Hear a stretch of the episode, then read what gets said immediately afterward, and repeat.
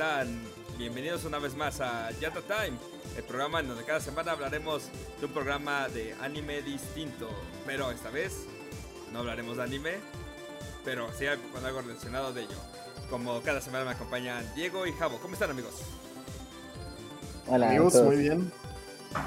Aquí disfrutando de productos de grandes sponsor. Eh, el programa de hoy es traído a ustedes por crema. Colgate, ¿no? Colgate, estaría, estaría, bien, eh, estaría, bien, padre que nos patrocinara una marca de cosméticos coreanos.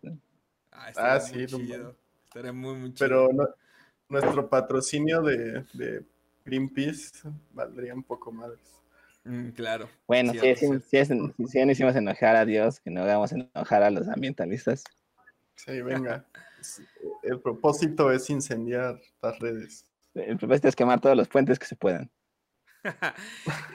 Exacto. El día de hoy vamos a hablar de algo un, algo un poco distinto. ¿Cómo se llama, Javo? El, el, digamos, como... Es como la novela. ¿Dorama? Una, ah, dorama. Yo iba a decir un, un dorama. El pues cual... pasa menos. Esa es como una miniserie, pero sí. El cual va a ser nuestro primer serie que no es anime, no es animada, pero tiene mucho que ver. Vamos a hablar de Blue Blazes. Así que sin más preámbulos, por favor, Javo, preséntanos el programa de hoy. Pues sí, Aoi Hono o Blue Blazes es un drama basado en el manga del autor Kazuhiko Shimamoto, que se llama igual, Aoi Hono. El, drama y el manga cuentan la historia ficcionalizada del tiempo que el autor pasó como estudiante en la Universidad de Artes de Osaka, mientras que trata de vivir su primer año como, como estudiante y sobrevivir en una generación que está llena de talento. Todo esto es, situado en la época de 1980, una época en la que al parecer se dio un gran boom en, la, en cuanto a la cultura otaku, ¿no? Y listo. Muy hermosa serie. Sí. Ah, como dijo Richie, pues este es nuestro. Creo que es la primera vez que vemos una, algo live action en Jet Time. Sí. Este, primera vez. Y no sé. Ah, yo quería empezar porque tenía. Como estaba, habíamos viendo como Keep Your Hands Off Aizuken y cosas así que eran como. Como hacer un anime y así. Se me ocurrió esta serie del 2014. Bueno, esa miniserie, que son 11 episodios pero tenía un poco de dudas de, sobre si ponerla o no porque no sabía si ustedes alguna vez habían visto un drama japonés.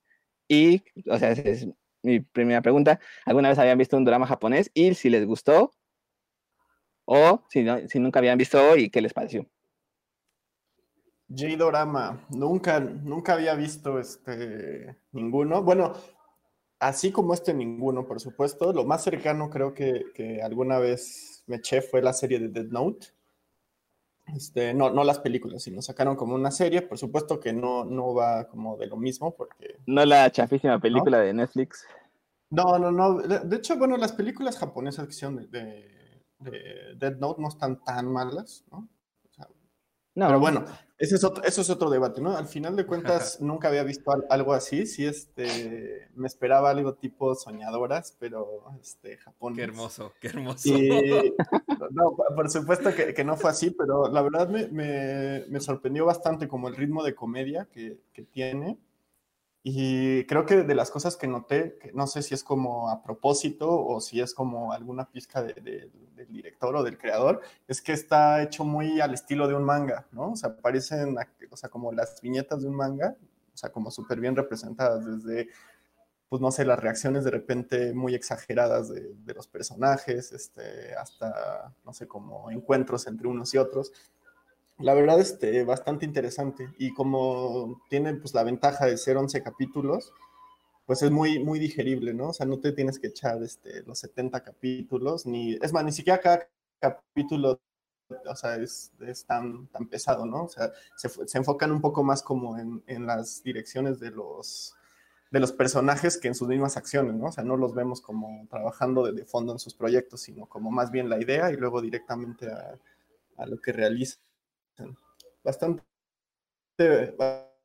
bastante bueno. Creo que es una de las series que pueden disfrutar sobre los que vemos mucho anime, de los animadores, de todo esto, y muy en, en, tono de la serie que discutimos hace unas semanas también aquí en Data Time de Keep Your Hands Off Isoken, ¿no? Creo que este refleja un poquito una faceta distinta de los creadores, o bueno, de los que buscan crear contenido. En general, bastante bien. Muy bien.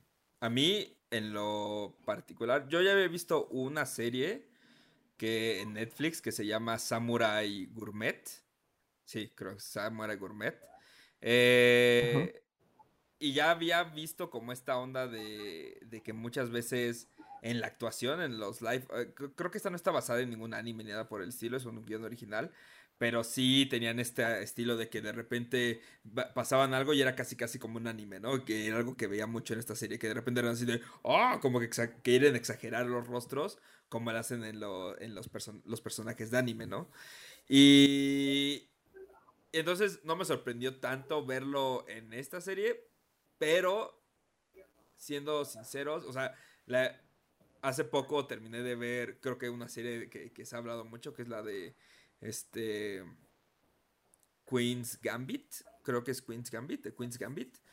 Y, y venía como que de este estilo que tienen como estas series occidentales de que es muy dramático y sabes es como como que te atrapa la historia y tiene como cierto cierto fluidez y todo esto. Entonces cuando Javo nos comentó un poco que era como medio biográfica esta serie, eh, estaba un poco emocionado por ver cómo se iba a desarrollar eh, el contenido. Ya cuando vi quiénes eran los personajes y, qué era lo que habían hecho, digo, ahondaremos en esto más adelante, pero sí me emocioné. Dije, ¿qué es lo que va a pasar, no? Yo creo que igual va a haber suspenso, igual va a haber drama o algo por el estilo. Y pues no, al final el día fue una comedia. Y, creo que aunque me atrapó, aunque me atrapó como toda esta, esta historia, porque la historia es muy buena, creo que me faltó un poco de drama y, cosas por el estilo para que me atrapara más. Y me sacaba, me sigue sacando mucho de esas expresiones que hacen como cuando se sorprenden o luego cuando están sudando. Y o sea, está gracioso, pero después un rato es así de, güey, ya, así de... Sí, te, digo que está muy, muy estilo un manga, ¿no? O sea, Ajá, sí. Lo ves así de... Y, siento que en un anime no se ve tan mal, pero en un live action sí me saca mucho, mucho de onda. O sea, la historia es muy, muy dramático, muy teatral. Sí, la historia es muy buena, pero no me atrapó como me hubiera gustado que, que, me atrapara. Yo creo que a Richie no le atrapó porque él es de esas personas que conoció el anime después del 2000 y no sabe apreciar lo que es este lo que es ver a estas leyendas, este. Ah, no, o sea, la verdad, verlos y todo eso estuvo, estuvo muy chido, pero no siento que. O sea, siento que la historia pudo haber tenido más en cuestión de narrativa o algo por el estilo. No sé. O sea, me hubiera visto. O sea, tal vez me hubiera gustado ver. Me gustaría ver en el futuro. No sé si es mucho pedir, pero tal vez se me hubiera gustado cuando empezaron a trabajar, tal vez eh, porque ellos trabajaron en algunas cosas de Akira, ¿no? Y cosas por el No. No, ¿quién era? O sea, me hubiera gustado ver cuando. No, perdón, Akira. Estoy hablando, estoy diciendo por pura idiotez. Evangelion. Evangelion, sí. Me, hubiera, me, hubiera gustado, me hubiera gustado ver como, igual un poco de un glimpse a lo que iba a pasar en el futuro de. Ah, estoy, trabajando en un. De Gainax. Ajá. Sí, cosas Creo que ahí te estás confundiendo porque, o sea, la historia es realmente sobre el chavo que hace manga. Sí, o sea, sí, sí, va un poco, va un poco como a la par de, o sea, esta es una de las cosas que a mí me emocionaba de que la vieran porque, pues yo soy muy fan de Hideaki no tanto de Gainax, porque pues al final Gainax, este, pues es más como, es como una composición de, de directores y animadores y todo eso. Tal vez no era como una entidad tan grande y que regiera como tal vez otros estudios como Trigger y así que les da como un estilo o, ¿cómo se llama esta? La, la, pobre, el, pobre estudio de animación que se quemó hace poquito. Ah, el de eh, Kyoto. Ah, Kyoto Animation. Ajá. Este, que así como que impone un estilo a, a todos sus de estos. Yo siento que en cuanto a la historia de el de este, de Hono, sí tuvo una conclusión buena, porque, o sea, es que empieza queriendo hacer anime, em, da como sus tumbos por todos lados y al final, este, este, se logra encontrar como su camino. Me gustó también el hecho de que no fuera tan dramática en el sentido romántico, porque hay, hay como medio dos intereses románticos, pero son como muy al, así como en la periferia, ¿no? Como que él, él, las ocupa de repente más como unas muletillas a las chicas que salen ahí, que como en realidad algo que sean personas con las que él quiera pasar el resto de su vida, ¿no? Sí, sí, sí. Y pues al final, o sea, eh, creo que cuando, eh, bueno, vamos a saltar de una vez al capítulo final, cuando logra su cometido de que lo publique en una revista, es con una serie que se llama Blazing Transfer Student. Esa y que Hideaki no le pide su, su autógrafo. Esa, esa misma serie, años después, en, el 91, Gainax hizo dos ovas animadas.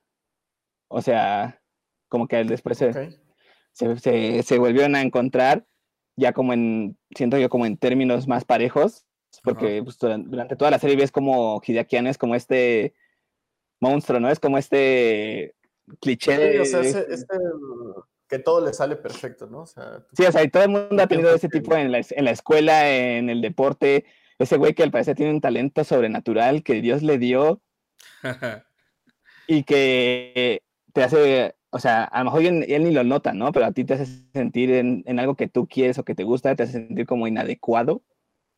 Me, encanta que también este Ono le, lo considera como su rival y este güey así ni por la cabeza se le cruza que es competencia para él, en su propio mundo. Sí, sí, sí. o sea, muchas veces da eso que tú, tú tienes como esa enemistad con alguien por, por eso, porque tú, es, es, es mejor que tú en algo que tú quieres ser bueno pero pues el dude ni te, ni te pela, ¿no? No sabe que existes. Sí, no, no, no, por supuesto, está en su propio mundo. Pero también ese tipo de, de, individuos en la vida es vital para todo, ¿no? Porque te marca pues, el camino.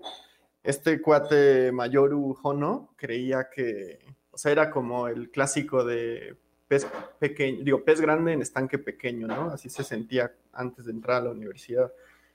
Y si no hubiera encontrado a, un, este, a un Hideaki con toda la facilidad y todo el talento y el enfoque para hacer todo lo que pues, hacía durante estos como episodios de Blue Blazers, pues a lo mejor este cuate no hubiera encontrado su camino, ¿no? O sea, se hubiera terminado estancando porque confiaba demasiado en, su propio talento y por ende, pues no terminaba haciendo nada, ¿no? O sea, en el primer capítulo que hace en el flipbook se ve que hace pues un flipbook, la verdad, pues bien X, ¿no? O sea, sí, o sea, como, como lo mínimo para pasar.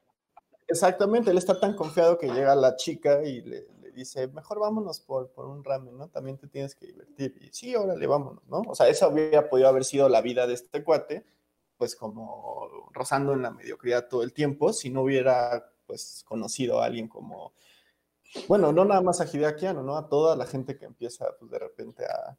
Sí, sobre todo porque él, él, como dices, él se sabía medio bueno en algunas cosas y él pensaba que con eso ya era como suficiente, ¿no? Que iba a llegar y iba a ser como... Esto, mínimo que yo estoy haciendo va a ser...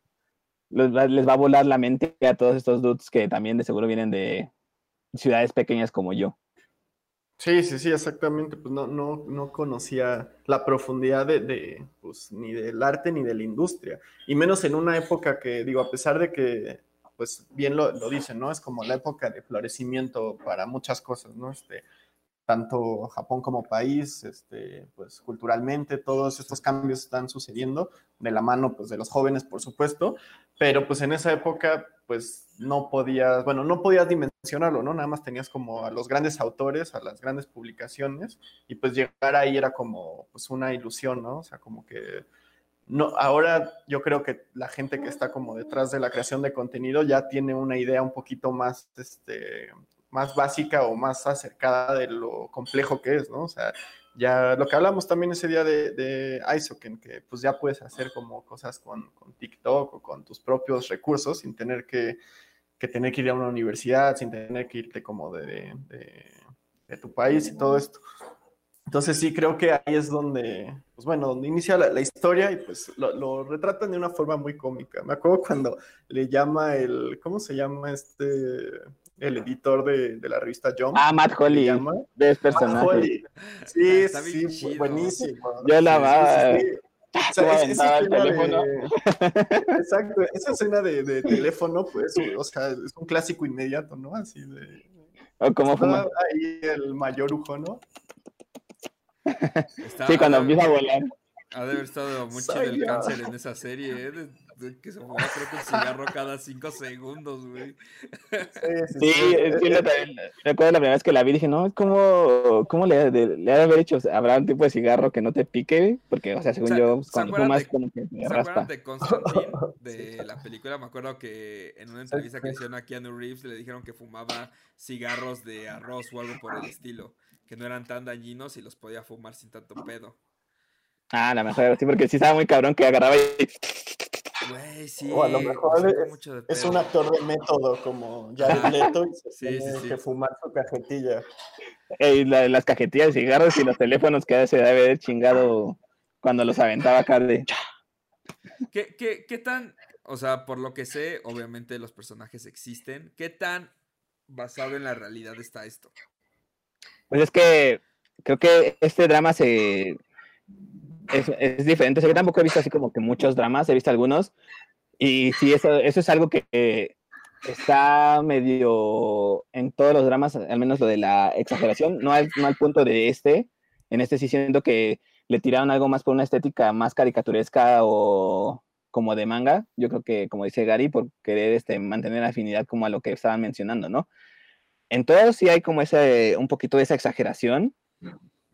Y, o sea, y en muchos eh, dramas lo que he visto es que es como un, una narrativa en más objetiva, como que no, que a este vemos a todos los personajes desde el punto de vista de Hono. O sea, lo que sabemos o no sabemos si es verdad o no es verdad es este basado en lo que nos ha dicho este chavo eh, en, lo, en lo que, así que en lo que vivió y en lo que nos está contando de su vida este Yasuki, ¿cómo se llama?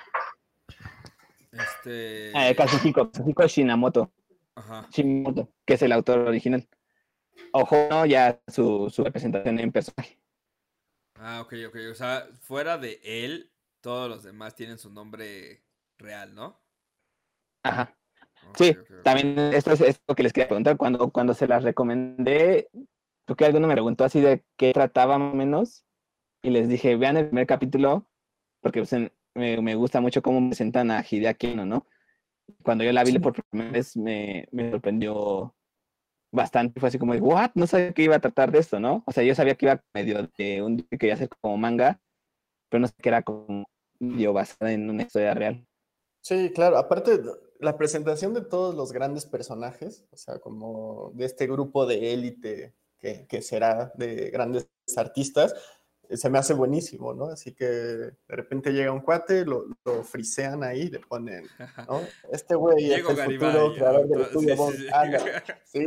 Sí. Buenísimo. Y, y a, mí, a mí me gustó mucho del personaje que, o sea, bueno, aparte de, de- ¿cómo se llama? Mad Dog, no, Mad Holly, perdón. Aparte de Mad ese Holly. que se me hace buenísimo, este, el que es como su, su, bueno, su primer sensei o su primer como guía un poquito más que lo aterriza. Ah, el del este, traje blanco. Este, Yano Kentaro, que es Ajá, este, eh, ¿cómo se llama? Con su traje blanco, ¿no? Y así su estilo muy... y, que se, y, que se, y, que se, y, que se ríe como todos los malos ochenteros del anime. Sí, sí, sí, sí, justo, ¿no? Como muy al estilo del Cyborg 009. A, a mí ese personaje también se me hace bastante bueno, ¿no? Como igual raya en lo exagerado, porque me imagino que nadie en la personalidad real es así. O bueno, quién Sí, o sea, ¿no? yo ¿Quién creo sabe? que- ¿Quién sabe? ¿Quién sabe? por la misma enemistad, por la misma enemistad que también sentía con él, yo creo que pues este chavo, el autor del manga, como que exagera, ¿no? Exagera ese esos manerismos que tiene como de niño rico y de Sí. pues un poco des- descarado, ¿no? Porque ya ahí te dice, llevo repitiendo el año no sé cuántas veces porque yo sí me dedico al manga, ¿no? Yo sí, Sí, yo sí tengo lo que se necesita. Dice, ¿quieres saber qué tan comprometido estoy? Llevo tres años haciendo el primer semestre de la universidad. Sí. Tío Richie, ¿qué te pareció? O sea, cuando, cuando presentaron a todas estas, este, sobre todo a Anno, que es la que más me sorprendió, porque creo que es este, de los muchos nombres que mencionan, porque pues, hay un chorro de nombres que salen, eh, Rumiko Takahashi, al creador de los Caballeros de Exodiato, a Masami Kurumada, a Tomino, que es el creador de, de Gundam, o sea, y muchos, muchos más, a, ¿cómo se llama? Mitsuru Adachi, que no es tan conocido ya, pero todo el mundo debería leer sus mangas porque son este, buenos y son así Aparte, gan- ganador de premios Shogokukan. Sí. este, ¿Cómo se llama? Adachi. Que es como. ¿Cómo se llama? Cuando le grita, ¿no? Ahí de, no te vayas a rendir, amigo. Ah, sí, yo, yo, yo creo, yo creo, yo creo en ti, Mitsuru Adachi. Eh, y está bien chido como, o sea, en la línea de tiempo dice, o sea, como ese tipo de cosillas y así de, y a la semana y sacó el anime que más, su manga que más vendió, ¿no? O algo por el estilo. Sí. O sea, me gusta cómo trata Sí. de, de interlinear 200 este días, tipo de 200 días para, para que salga el primer capítulo de Touch, que fue exacto. su manga más famoso. Sí. Me, me gustó mucho, o sea, las referencias creo que no paran y es algo que me gusta mucho. Creo que algo que, que me gusta demasiado del primer capítulo es cuando llega Hideaki Anno corriendo a, su- a- a- creo que a casa de un amigo suyo, que es el único A que tiene televisor. este Miromi Mashiko. Mashijo. Ah, Sí, más fijo. y llega y dice, oye, tengo que ver Lupin the Third. ¿Por qué? Es que este episodio es muy especial, ¿no? Pero ¿por qué? Porque aquí, ho- hoy, el, este episodio lo dibujó o lo dirigió este Hayao. Miyazaki. Y fue así de, wow. Sí. O sea, eh, por un momento pensé que tal vez iba a salir Hayao Miyazaki, ¿no? Creo que sería bueno hacer algo por el estilo de la vida de Ha- Hayao Miyazaki, sería muy interesante. Pero, pero todos estos nombres, todos esta- estos datos de- del manga y del anime en general, y cómo fue evolucionando, y cómo muchos tienen como esta, estos mismos, o sea, muchos de estos artistas tienen los mismos gustos, ¿sabes? O sea, ah, llegaba Ono y se ponía ahí, en- eh, se ponía fuera de los, este, de una tienda de dibujo allá en Shibuya, creo que era, y se ponía a ver intros de anime para inspirarse, y, a- y lo mismo Mazinger Z. hacían, ajá, y lo mismo hacía este Hideaki, Hideaki. Entonces, todos ellos como que comparten esta parte que, que hablamos antes de la cultura, ¿no? Y al final del día, esa cultura fue lo que los marcó y los inspiró a hacer lo que iban a hacer después. O sea, vemos, ve- vemos, vemos muchos estilos que, que se van presentando a lo largo de la serie. Vemos cómo esta cha- de la chavita de que estaba enamorada de, de Ono, que le presenta como estos mangas que se ven muy realistas, que yo creo que de- después se- serán la inspiración para, para animes que se van a ver muchos, mucho más realistas. Y, y vemos cómo va buscando esa inspiración y después termina siendo algo muy distinto a lo que, a lo que normalmente estaba. Porque como que él también estaba buscando, podríamos que decir su estilo, ¿no? Decía, no, pues yo quiero hacer este, las morras como las hacen mis autores favoritos. O yo quiero hacer las escenas de acción como eh, Ha- Hajime no Ippo o algo por el estilo. Entonces... Ahí está, ¿cómo- no yo. Ashita no yo, claro, gracias. Entonces, este, cómo eso va cambiando y, y- y- y lo va formando como para, para lo que va a ser el futuro. Y, lo mismo para, para Hideaki, todo lo que, todo su, todo lo que tuvo que ver, todo lo que tuvo que, que aprender y todo lo que tuvo que absorber para poder sacar su estilo que, que, que nos da, que esta serie nos deja ver un poco, ¿no? O sea, como la puntita del iceberg para que te claves y quieras ver qué más, qué más pasó con estos autores y con, sus, con, con- con lo que crearon, ¿no? Con su legado. Entonces, e- ese tipo de cosas me gustó demasiado de la serie. Me hicieron como que querer más, o sea, buscar otro tipo de, de, de- de series que tal vez profundice más en otras épocas o algo por el estilo. Creo que, creo que esa idea no está muy mal, no es mala y creo que si se llegara a explotar en algo más podría funcionar. Igual y explorar otro autor o algo por el estilo, eso podría estar muy chido. Eh, Sí, lamentablemente creo que, creo que Sí, esta no va a pasar, no va a pasar. de- de Pero, pero pues, ahí está Netflix, ahí está un pin. No, Netflix, no lo hagas. Ya, ya, ya- ya he visto lo que haces con los live actions de Japón. No lo hagas. Bueno, ahí está. Pero No bueno, lo Prime. hagas, no le hagas caso a Richie. Sería más fácil adaptar un live action de un live action, ¿no? Pero bueno, también, o sea, como lo que decía, ¿no? Sale Hayao Miyazaki, también mencionan a Gonagai y algunos otros, este, pues ya grandísimos, ¿no? Sí, Ah, una cosa que, me- que eh, mencionan mucho es a Leiji Matsumoto. sí. O sea, que hasta que Cap- Capitán Harlock es literalmente su conciencia, es como su, Sí, pues, es- su es su- personal. Es su Guile de High Score Girl. Sí, sí, sí, exacto, exacto. O sea, como su, su, alter ego. Sí, pues te digo que todos estos que son como leyendas ya este, en activo, ¿no? En ese momento, ahora por supuesto ya este, leyendas vivientes, pues por supuesto siento que no se pueden enfocar más en ellos porque están tratando como de emular justo la década de los ochentas que claro, sirvió como sí, sí. Pues, cierto parteaguas, ¿no? Entonces buscaban como lo, la parte más, más fresca, comillas, con los pies. Y, por ejemplo, algo que también pues, me llama así como la atención, de, en el primer capítulo, Hideaki Anno este, hace en su grupito de proto-Gainax, como diría este Copo, Ah, hacen un, justo lo que. De, de, Ultraman y ahí es este, les iba a decir que. Y se levanta Hideaki muy este. Muy este, como ofendido casi casi. Oigan, esto no es de risa, amigos. Yo lo que buscaba era provocarles algo, ¿no? Entonces, como que te pone la, la pauta, ¿no? De lo que busca este autor es trascender ahí un poquito, ¿no? Y, y muchas veces no. O sea, lo va a lograr, pero tal vez no lo logra como él quiere.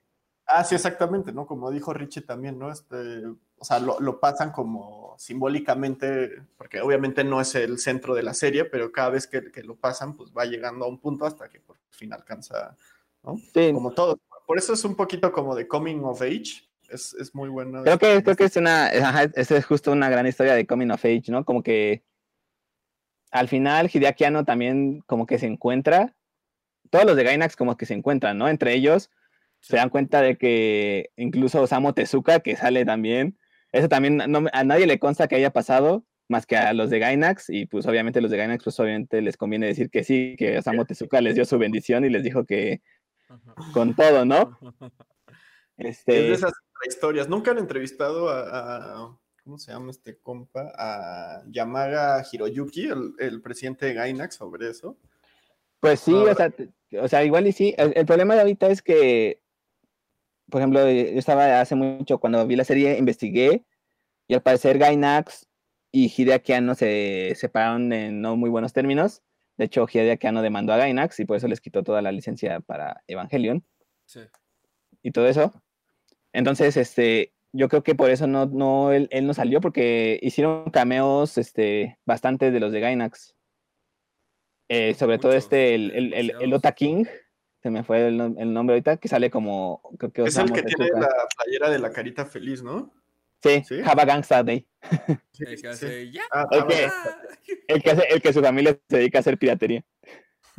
Ah, es cierto. Ah, está buenísimo. Ah, pues, no, no, no, sabía que era un cameo, pero pues qué chido. O, oye, Ajá, o sea, o sea al, al, es que no sé, al final de los episodios te dicen, eh, al final del episodio del final, cuando sale Osamu Tezuka, te sale que por ejemplo, el que, el que vende, el que le vende su moto a Hono es el mismo autor. Sí, es el autor. Mm, okay. El original del manga. Y Osamu Tezuka es este chavo, el Ota King, el presidente de Gaina. Este, de la moto es este Kazuhiko Shimamoto. Ajá. Ah, ok, okay. De, de o sea, como hablando, hablando consigo mismo. No, no, sé si vieron en esta, en esta parte cuando llegan a la mansión de este güey, que es una pirámide invertida como uno de los ángeles de Evangelion.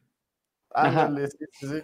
Está bien, o sea, como que hay muchas cosas que no sé si lo hicieron a propósito o, si existe en la vida real, pero está muy chido como toda esa Pues igual, o sea, el edificio yo creo que sí existe, nada más no sé si sea como la, si sea la casa de verdad de este chavo. Que estaba súper creepy, pero pues al parecer se casó con una chava súper guapa y pues, haciendo piratería se logra todo, muchachos. Sí. Luego, otra parte que es vital en, en, toda, bueno, no sé si en todo dorama, pero Ajá. Creo que sí, este, como en este estilo, el semitriángulo amoroso ah, que hay entre sí, sí, sí, eh, Ono, entre... Tonko y ¿cómo se llama la otra chica, la de los mangas? Ah, la de pelo corto, no me acuerdo. Que, que queda descalificada como desde el principio porque según Hono no puede no puedes tener una principal, una chica principal de pelo corto. A, sí, menos, que sea que... a menos que sea Sadachi Mitsuru. ¿Creen que el autor de High Score Girl haya, este, haya leído este, el manga de Kazuhiko Minamoto como para un poco inspirarse? ¿O, o creen que es más bien como algo muy generalizado de, de las historias? No, no, no, lo digo por el triángulo amoroso, sino como un poco, ¿no? Así como ah. es el desarrollo de, de, de, los personajes, ¿no? Así de, Obviamente uno puede con ser, niños. Lo... Puede ser, puede ser. O sea, se, siento que es como no, no, no, no quiero llamarle cliché, pero puede que sea un cliché luego de... de... Tal vez es más como un arquetipo, ¿no? O sea, Sí, ajá, exacto, exacto, exacto. o sea, como que cada quien o puedes como tomar es- esa base del triángulo amoroso, pero le das como un giro diferente dependiendo del setting de tu historia, tal vez. Sí, Igual sí, no, nos, sí. no nos consta que haya existido esta Tonko ni la chica del pelo corto, que siempre se me va su nombre. Pero pues ella no cuenta porque tiene el pelo corto. ¿Quién era su- de ellas dos, quién era su best girl? A mí me caía muy, a mí me caía mejor la chica del pelo corto, de hecho. Sí, Sí, creo que 100%. Tonko era como basic, ¿no? Así como, Ajá, sí, sí, sí. o sea, como que no le aportaba nada. Ajá, como que aparte era como... "Oh, "Miau, miau, miau, miau", Ya sabes. Sí, ajá, o, de- o le decía que era el mejor o le decía retírate, ¿no? Ajá, sí, entonces... No, es que tú eres el mejor, no funcionó. Bueno, pues mejor piensa en. No, ya sé quién era la best girl, era esta Wonder, Wonder Masumi. Ah, Wonder Ah, Masumi. ya, ya, ya. Pe- Pero, que según yo era, es- era una cantante de un grupo de idols de Akiba 48. Sendo Masumi. Eh, la, la actriz se llama Kojima Haruma. No, Sendo no. Masumi, ya la, la googleé y, y me salió algo. Algo triple X. No vaya Por, nada del mundo, muchachos, no vayan a googlear S-E-N-D-O-M-A-S-U-M-I. Esto está pagado por Pornhub. Entren para su prueba gratuita en el link que está aquí abajo. Este. ¿Y tú, Richie? ¿Cuál era tu best girl? La de cabello corto, definitivamente. Creo que aportaba más que, que Tonko. Tonko sí me desesperaba a ratos. También me desesperaban las expresiones. Creo que. No, no sé, e- es, es algo común. O sea, lo he visto en dos series, en esta y en, en esta que les digo de Samurai Gourmet, que de repente hacen el. Oh, o, o- o sea, era la primera vez que veo que suden como luego sudan en los, en los animes. O que. No sé. Me desesperaba mucho esas expresiones. ¿Es normal eso en, en, en los dora- doraemas? Yo siento que esos tipos de expresiones, alguna vez alguien me dijo, esto no es este, ciencia cierta, no lo he confirmado y probablemente debe estar en entre comillas, que si se vean ahora sí, que todo eso del sobre exagerado que actúan a veces es, les viene como del teatro kabuki, en el que tenían que hacer expresiones muy, este, que sean expresiones muy, este, pues sí, muy exageradas. También por ahí, por lo mismo es la pintura. No sé si han visto alguna vez cómo se pinta en el teatro kabuki, que se hacen como una boca y los ojos se los Sí. hacen más grandes y así. sí, sí, sí, sí, sí. Entonces, alguien me dijo alguna vez eso, ya no me acuerdo quién fue, y tampoco estoy seguro de que sea cierto. Y, y- Ya y también, o sea, con las mejores referencias. y también alguna Sí, vez leí, citation, citation needed, necesitamos bibliografía. y también alguna vez leí, no sé qué tan cierto sea, que luego, no sé si han visto los programas de televisión, que casi siempre hay un cuadrito con, con invitados, ¿no? Que están viendo un programa y siempre hay alguien ahí riéndose o reaccionando a lo que está pasando. Alguna vez leí, tampoco me crean mucho, pero no me acuerdo si me dijo Javo, no me acuerdo, alguien me dijo, pero que esa, esas expresiones que están ahí es para que la gente sepa si se tiene que reír o cómo tiene que muchas veces reaccionar a lo que están viendo. Es algo que leí. Ah, o sea, es como en vez de risas grabadas, mejor les ponen.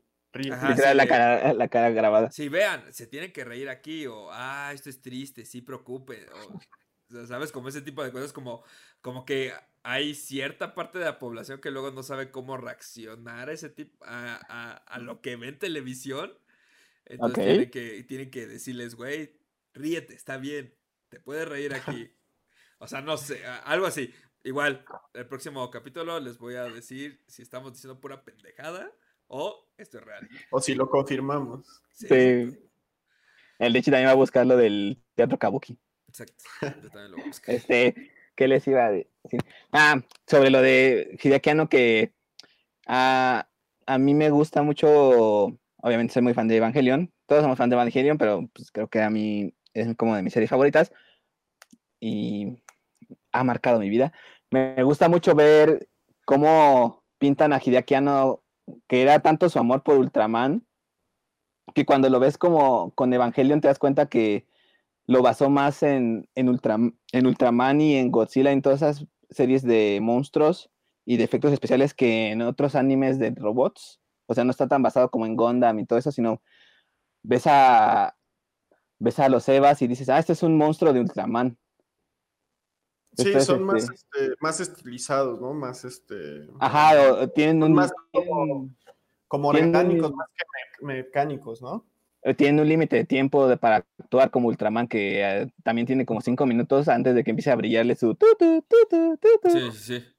O sea, como que Ultra, como que Hideaki Anno dijo, ah, amo a Ultraman con todo mi ser, entonces quiero hacer como algo parecido. Y está dirigiendo, según yo, así como dirigió la nueva película de Godzilla, Shin Godzilla, está dirigiendo la nueva película de Ultraman, Shin, Ultraman.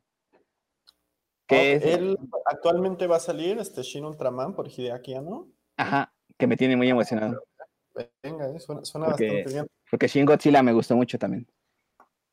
Este, sí, o sea, digo, me gustaba mucho ver cómo, cómo desde, al parecer, según, según el autor de este manga, desde entonces Hideaki Anno era como ese medio raro que estaba como obsesionado con cómo caían los diferentes Ultramans en el agua y cuánto les duraba su de este, o qué Godzilla tenía la cabeza de tal eh, época o de tal...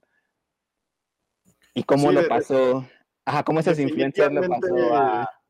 En los rangos generales, sí, este. ¿Cómo se llama? Sí se nota Ultraman en, en Evangelion.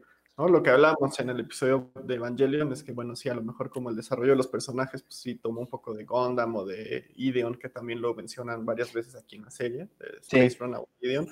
Pero sí, se, se nota Ultraman, ¿no? Así como, como dices, en, en los Evas, la dinámica de sus movimientos, ¿no? Este, un Y- poquito y- más que pues, los enemigos metálicos o mechas. Y te lleva un poco hacia a entender más. O sea, por ejemplo, no me había dado cuenta lo de lo del límite de tiempo de los Evas y la referencia con Ultraman. Y. O sea, todo este tipo de cosas lo ves y dices, ah, ok, por eso el güey hace lo que hace y por eso se ve como es. Entonces, es, es muy interesante ver cómo este, cómo, cómo este, este, este Doraema, Doraema, ¿sí? ¿Lo Dorama. Dorama Dorama. refleja Ajá. bien cómo son los, cómo es el autor. Y, y tal vez sea dramático en ciertas cosas, dramático, o sea, como exagere en ciertas cosas, pero creo que está, trata de estar lo más apegado a lo que, a lo que en verdad está pasando, ¿no? Y, y creo que eso es como un buen toque. Y también les quería preguntar, este, obviamente, no sé si así tenían pensada la miniserie, Ajá. porque llega un momento en el que parece que se convierte como en dos historias, ¿no? Obviamente Gainax y Hono. Sí. ¿Les gustó esta como esas dos historias? ¿Cuál les pareció más interesante? La de Gainax o la de Ono, ok. eh, bueno, Sí. creo que, o sea, en términos de la serie, la de Ono es este, pues, como todo se basa en él, se me hizo un personaje muy divertido. ¿no? Superación O sea, como- personal, chavos. Sí, no, no, también eso es algo importantísimo. Cuando llega, ¿no? Como, o sea, todo lo que hemos platicado hasta ahorita, cuando llega a la universidad, pues es un niño con un sueño, ¿no? Es muy idealista incluso y muy egoísta de cómo lo quiere hacer. Sí. Y pues cuando termina la serie, pues no es que se haya convertido quizá en un hombre, pero pues sí, ¿no? Le, le caen suficientes Digamos que ya, ya, tenía, ya tenía el talento para respaldar las palabras, ¿no? Sí, es- exactamente. co- Conoció y entendió que no solamente necesitaba como, pues, no sé, las ideas, sino que necesitaba el trabajo, necesitaba conocer gente, todo esto, ¿no? Pero creo que, o sea, como en la serie, pues sí, obviamente Hono es como lo, lo principal, pero sí, a mí me llama muchísimo la atención, como decía Richie, ¿no? Sobre estos otro grupo de de élite, ¿no? Que ya conocemos como, o sea, por ejemplo, a Mayuru, que, bueno, a Hono, que es un personaje ficticio, pues yo no lo conocía ni como ficticio ni como su verdadero ser, ¿no? De Shimamoto Kazuhiko, Sí.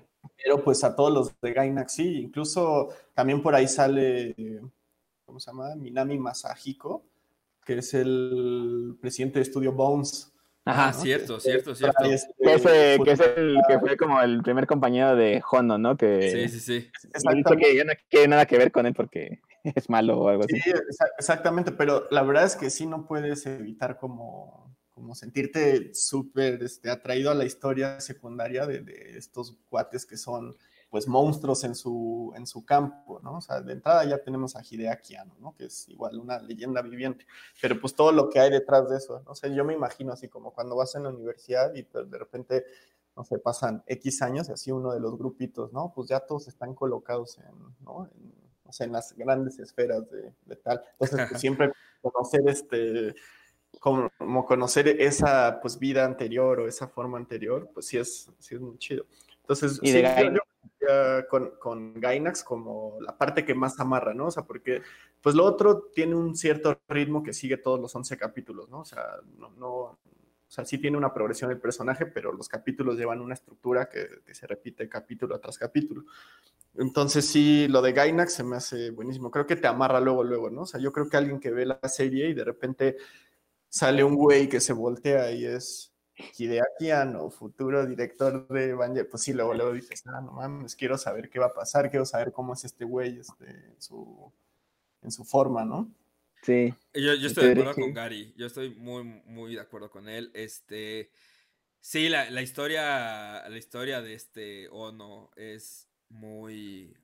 Es, es, es muy repetitiva en cierto sentido de que siempre se emociona con algo, quiere hacerlo lo más cabrón que puede, no le sale, se deprime y otra vez bu- encuentra la inspiración para otra vez intentarlo y otra vez y otra vez. Y es una historia como de, de superación personal que, que, que, tiene un buen mensaje. O sea, al final del día muchas veces en la universidad, específicamente, me, me voy a reflejar un poco, agarras y ves muchas cosas, ves, eh, en mi caso que estudio comunicación, ves radio, ves este, televisión, ves este, periodismo y tú ves todo ese tipo de cosas y dices, wow, todo, está muy chido, me gusta hacer de todo y como que te taras en encontrar qué es lo que quieres hacer, ¿no? Entonces, este, creo que, que- creo que es un poco la historia de, de, de, de Ono, pero...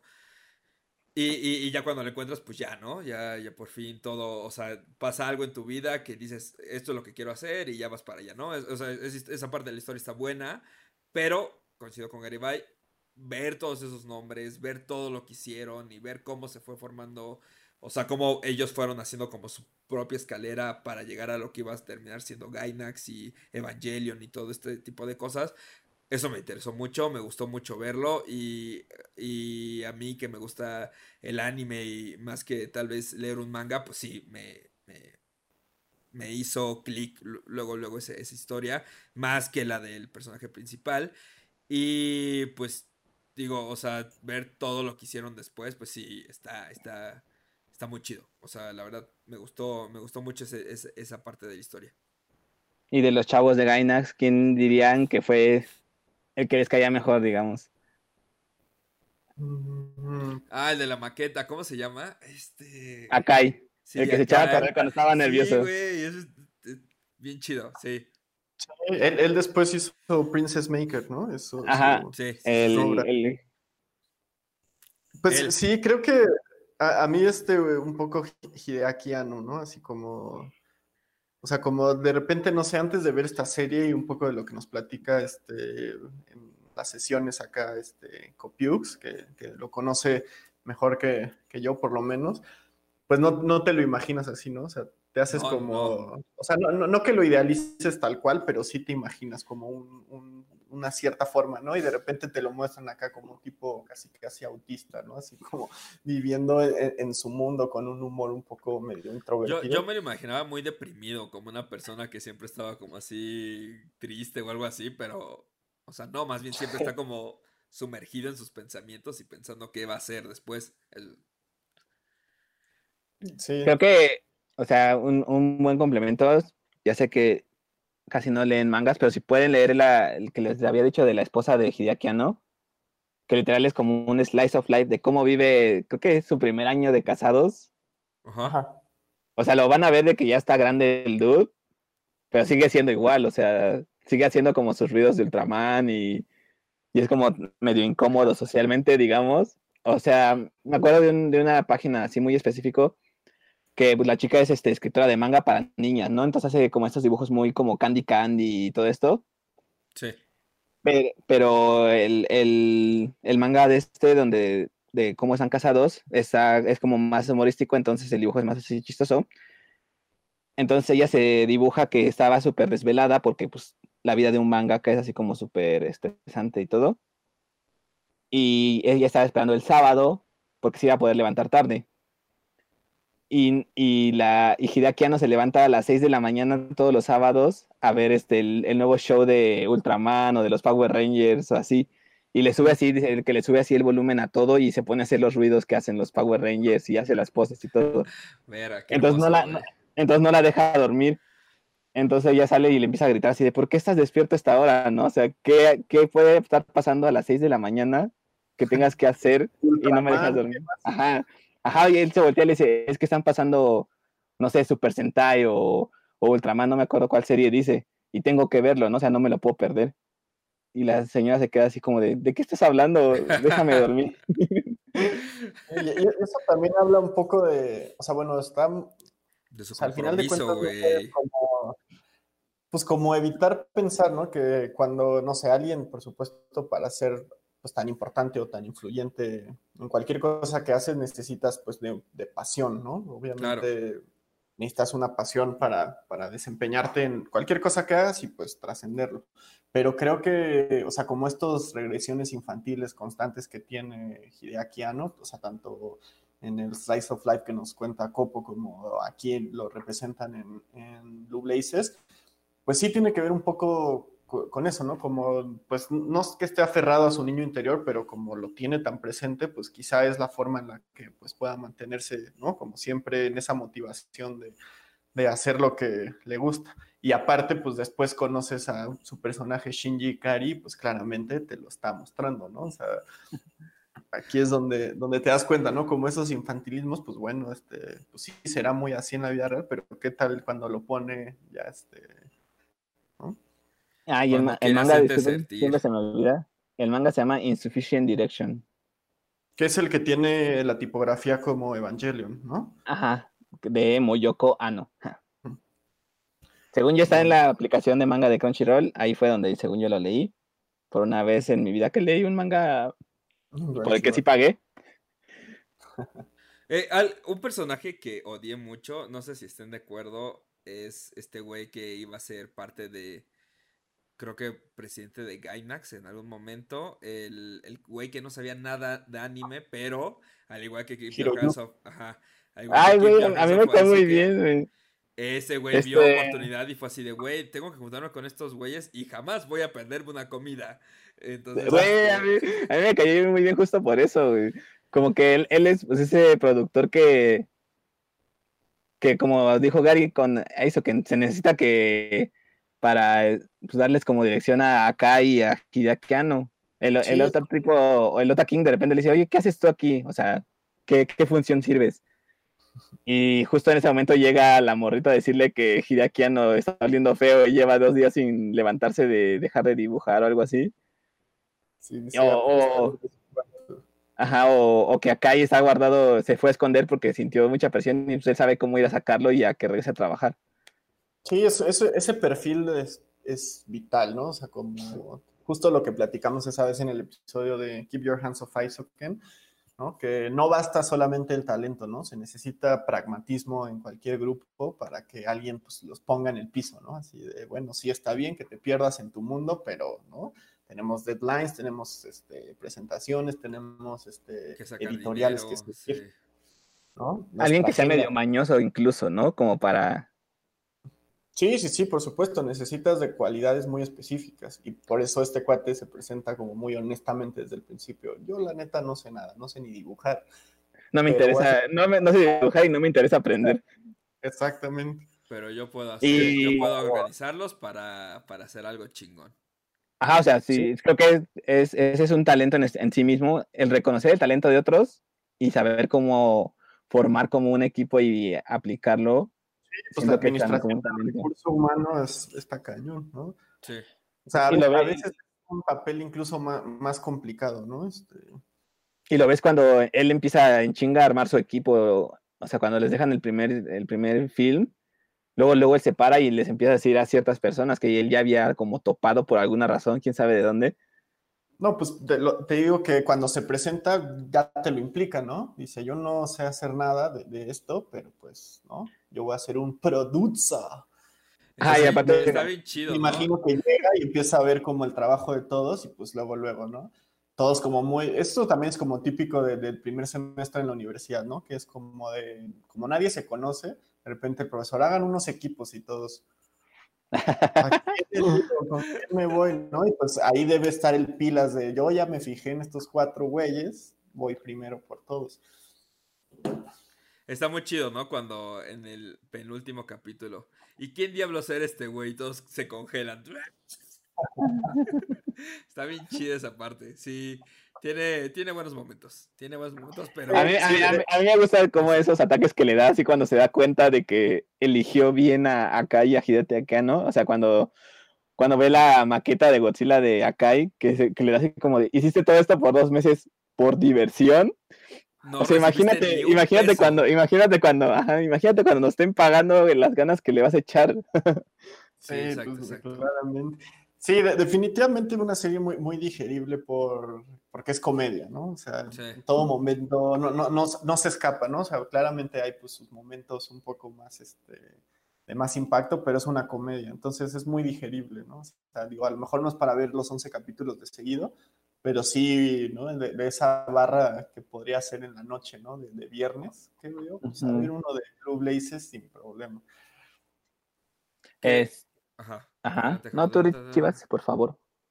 Eh, no, no, no, iba a ser... ¿Qué, ¿Qué, calificación le ponen a Blue Blazes? ¿De cuánto a cuánto es? Del 1 al 5. Uh, yo le pondría un 4. O sea, en cuanto a doramas, o sea, tampoco te digo, no he visto así como muchos. Sí, sí, sí. Pero de sí. los tres, de los tres o cuatro o cinco que he visto, seis, no sé. Creo que es de los que más me ha gustado. Creo que es de los que se ven mejor, aún para ser como del 2014. Sí, porque los demás. Bien. Se ve muy, muy los bien. demás se van, se van acercando, creo que un poco más a esa estética, tal vez un poquito más telenovelesca, de que todo es plano, no hay tanto así como de cine, tal vez, tanta producción y así. Sí, sí, sí. Todavía se ve como pues yo, yo también no, no, tengo como un punto de referencia en, en, los dramas, pero, o sea, bueno, uno sé como a lo mejor tomando en cuenta la historia, el desarrollo de la historia, los personajes y a lo mejor pues como la realización en general, pues le pondría tres. Yo me voy cuatro y sería cinco, pero la actuación, les digo, no puedo. No, no sé. Hay algo que no, te gusta ese tipo de dramatismo. No, o sea, eh, es que siento que en anime se ve como medio natural porque pues pueden hacer las expresiones y sabes que, que pues lo pueden hacer, pues, no, nada los limita. Pero ver que una persona hace esas expresiones, no, no puedo. No, me saca mucho de onda. Ah, eh, por último, yo les quería preguntar si cada uno de ustedes pudiera ser como así, tomando lo que decía Richie de que quiere ver más dramas de este tipo, ¿A quién, ¿A quién le harían un drama como este? O sea, como autobiográfico. No ¿A quién no, güey? No, nada, Richie, responde. No estabas yo, molestando, propone ideas. A Hayao Miyazaki sí, que, sin pedos. Sí, mira, Hayao Miyazaki es algo... Se va a llamar... Anime, el anime fue un error, la historia de Hayao Miyazaki. yo pondría a Super Akira Toriyama. Ah, estaría está bueno. bueno está chido. Pero no, no, no, sé por qué siento que la vida de tales de los mangakas, ya que están como bien inmersos en su trabajo, es medio aburrida porque se la pasan no, encerrados trabajando. Pero, pero, sería algo como este estilo, ¿no? O sea, no te enfocas ya cuando está haciendo Dragon Ball Z la saga de Freezer, ¿no? O sea, te enfocas justo en cómo a lo, a lo mejor, por ejemplo, la historia más interesante no sería como sus años de universidad, sino cómo hizo el, el salto de Doctor Slump a Dragon Ball, ¿no? O sea, a lo mejor, por ejemplo, yo, yo, yo contaría esa historia.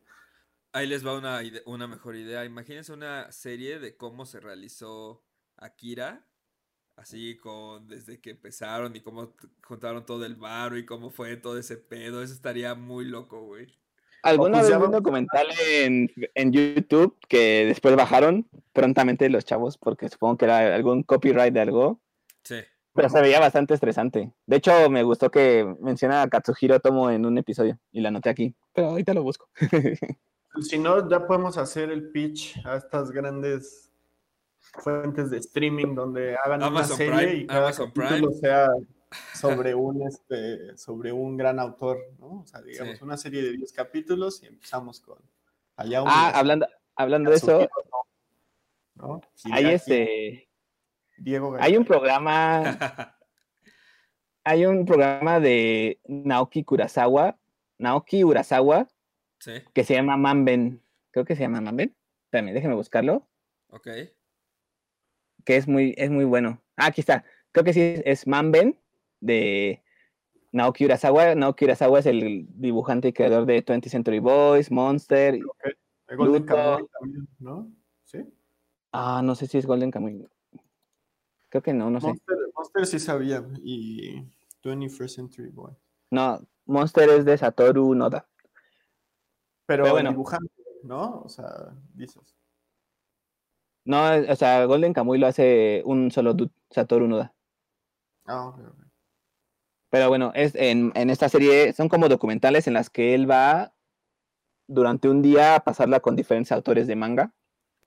Este, de repente hay episodios sueltos ahí en YouTube, entonces si les interesa ver cómo viven un día estos este, autores de manga, me acuerdo que creo que está, ¿con quién ha ido? Me acuerdo mucho del de Oyasumi Pum Pum, este, ¿cómo se llama? Ay, güey, ¿cómo se llama este que dibuja muy chido?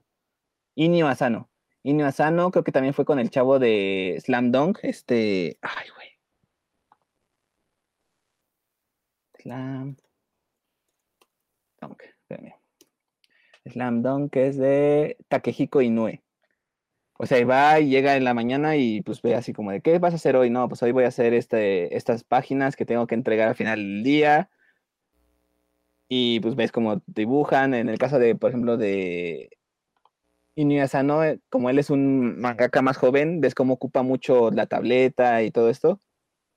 Y son muy buenos. Lástima que pues no hay una forma legal de verlo, pero de repente Y aparecen... títulos, ¿no? Luego también debe ser ese el mayor. Ah, sí, ese es- sí. Sí, de repente, de repente aparecen este, videos o, o episodios completos en YouTube, pero así como aparecen se van, porque los tiran. Sí, en Facebook TV también seguro de repente ahí encontrarás Ah, algo. Facebook TV es una, es, es una joya para ver cosas. Sí, vale. Ah, exacto, a lo mejor un, un grupo o algo así, ¿no? Sube Sí. todos así los capítulos de golpe. Facebook, el Mos Eisley de las series japonesas. Exacto, sí, sí, sí. Ah, Entonces, pues ya, creo que eso sea todo lo que tenemos, o yo tengo. Quisiera preguntarles, me dio gusto que les haya gustado, amigos, porque esta serie me gusta a mí mucho, me gustó mucho. Sí, muchas gracias, Jabo. La verdad estuvo muy interesante y la recomiendo plenamente. ¿Dónde la pueden ver? La, ¿Dónde la, pu- la pueden ver las personas? Excelente pregunta. Búsquenlo en Facebook TV. En, en Dailymotion, ¿no? Ah, cierto. Dailymotion, sí, o si no, también en dramacool.so. No es una promoción. Es que si no, no hay, no hay distribuidora oficial. En algún momento me acuerdo que Crunchyroll tenía muchos doramas también, Sí, tenían buen. pero ya los perdió. Y pues, ah, ay, pues con la noticia de que Crunchyroll ya no existe y el monopolio de Warner Brothers sobre la animación se hace cada vez más grande. Sí, O sea, sí de- existe, pero pero- ahora hay un nuevo boss in town. Y son, y son de los mismos dueños de Funimation. Sí, yo, yo pensé que íbamos a tener noticias hoy o algo por el estilo de qué diablos va a pasar con Crunchyroll. Todavía no sabemos nada. Digo, en la semana se dio a conocer que, que pues al parecer Crunchyroll ya lo compró Funimation, en pocas palabras Sony. Y pues no sabemos qué va a pasar con todos los que tenemos nuestra cuenta de Crunchyroll. Se va a hacer Funimation, van a hacer, van a seguir conservando dos servicios aparte.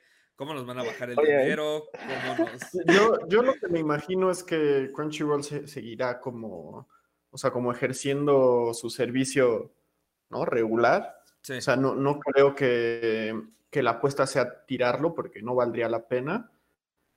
Funimation creo que tiene la estructura ya individual como para este, pues no hacer la competencia, sino para complementar, ¿no? claro. O sea, yo lo que me imagino que va a suceder es que Funimation va a traer lo- las series más, o sea, las más importantes, tipo Naruto, One Piece, este, My Hero Academia, Attack on Titan, ¿no? Como estos, como grandes títulos, y dejarán a lo mejor para Crunchyroll un espacio un poco más, este, pues de, pues entre comillas, de autor, ¿no? O sea, a lo Sí. mejor con el tema de los Crunchyroll Originals, con los manguas, ¿no? Y a lo mejor unas series que, pues, este, pues no sé, están a lo mejor un poquito más como overlooked. Pero sí no creo que, por lo menos en el corto plazo, no creo que vaya, este, o sea, imagínate la gente que ya pagó un año de servicio creo Sí, que no. por lo menos tendrán un año más de servicio. Yo, yo no creo que te que pasen la oportunidad de cobrarte dos veces eh, la, una empresa pase. Sí, no eso sé sí, qué, eso pero- sí, eso digo, sí. se va a hacer complemento. ¿Qué es lo más fácil? Quitamos los grandes títulos, los pasamos acá. Entonces, a fuerza tienes que venir a Funimation porque aquí está este. My Hero Sería- Academia. Sí, pues exacto, ponle Attack on Titan, incluso, o sea, series muy importantes como Naruto o One Piece, que ya, bueno, One Piece seguirá este, probablemente otros 5 o 6 Por años. los siglos 10 de los incluso. siglos. Pero Naruto, que ya acabó, sigue teniendo muchísimo público, ¿no? O sea, es, Sí. Va a estar bien padre cuando esté ciego y sordo y mis hijos me tengan que transmitir de alguna forma cómo acaba One Piece. Sí, no. A mis No, nietos. El mayor de los temores es que muera Ichiro Oda, ¿no? Con el horario de trabajo que se maneja igual y sí. Sí, o ya es un robot, ¿no? ¿Te imaginas así? de- Va va a Como terminar siendo como un este, como, como los, como los, cere- los cerebros de, de Futurama, pero haciendo un Ajá. robot así. Y ya Ah, con un buen de brazos para dibujar todo lo que quiera, güey. Así. Pues nos reímos, amigos, pero estamos Pero- más cerca de eso. De lo que nos imaginamos. Pero bueno, eso sería, Eiichiro Odabot, el primer robot creador de manga. Sí. eso sería todos los anuncios de esta semana. Eh, esperemos a ver qué va a pasar con Crunchyroll y Funimation. Ya les estaremos comentando. ¿Alguien tiene algo más? De, no- de noticias, pues bueno, nada más que pues ya se acercan estrenos importantes, que es The Promise Neverland, el 7 de enero. La temporada de invierno se viene con todo. Sí, Doctor de Stone. Doctor Stones. Sí. Y ¿qué, qué otra por ahí, este. Ah, vi, vi varias. Ah, Sí, Bueno, traemos definitivamente una- en enero va, va, este, venir con todo. Obviamente, conforme vengan los capítulos, pues iremos, ¿no? Como dando este título por título. Pero sí, este, así como octubre estuvo movido, enero también. Y recuerden también escuchar nuestro podcast que está ahorita en reproducción, nuestro side podcast a Jet Time, que se llama Detrás de la Muralla. Y hablamos de cada episodio que hay de Attack on Titan de esta última temporada. donde Eh, pueden escuchar mis profundos insights sobre lo que está pasando en la última temporada de Attack on Titan. Y ahorita van dos episodios, el 60 y el 61. Los pueden escuchar ahí en Spotify. ¿Llaman dos Sí, episodios? Se llaman los dos episodios. What the Eh, fuck? Porque acuérdate que sale los lunes y esto sale los, digo, los martes y esto sale el miércoles. Entonces, dos días de Yata Time, inmejorable. Yata Time for Life. Muchas gracias La a todos por escucharnos y nos vemos la próxima semana con, todavía no sabemos con qué vamos a ver, ¿verdad? ¿Tú, tú sabes qué vamos a ver, Diego? Aquí le toca, le toca de Garibay. Todavía producción no nos ha, este, no nos ha autorizado los derechos, pero les avisamos en la semana. Les avisamos la próxima semana y igual y vean nuestras redes sociales, ahí igual les vamos a poner algo. Y también síganos en, denle subscribe en YouTube, aquí ya nos pueden ver en vivo y a todo color. Está muy chido. Entonces, cualquier cosa, pues escríbanos y Nos, por nos- todo. nos- nos pueden ver acá en nuestros días en los que nos apapachamos a nosotros mismos. Así es. Este, la lepra no es un juego, amigo. Y Gary aplica la de "Sa- eh, Todo esto no es por accidente, chavos. ¿eh? Hay un trabajo detrás de. Muchas gracias a todos. Nos vemos la próxima semana y adiós. Amigos,